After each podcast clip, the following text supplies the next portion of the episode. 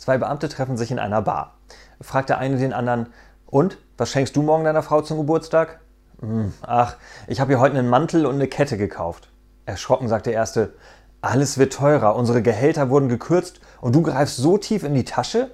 Ach, Mantel und Kette haben mich gerade mal 50 Euro gekostet. Aber wenigstens ist ihr Fahrrad jetzt wieder fahrbereit.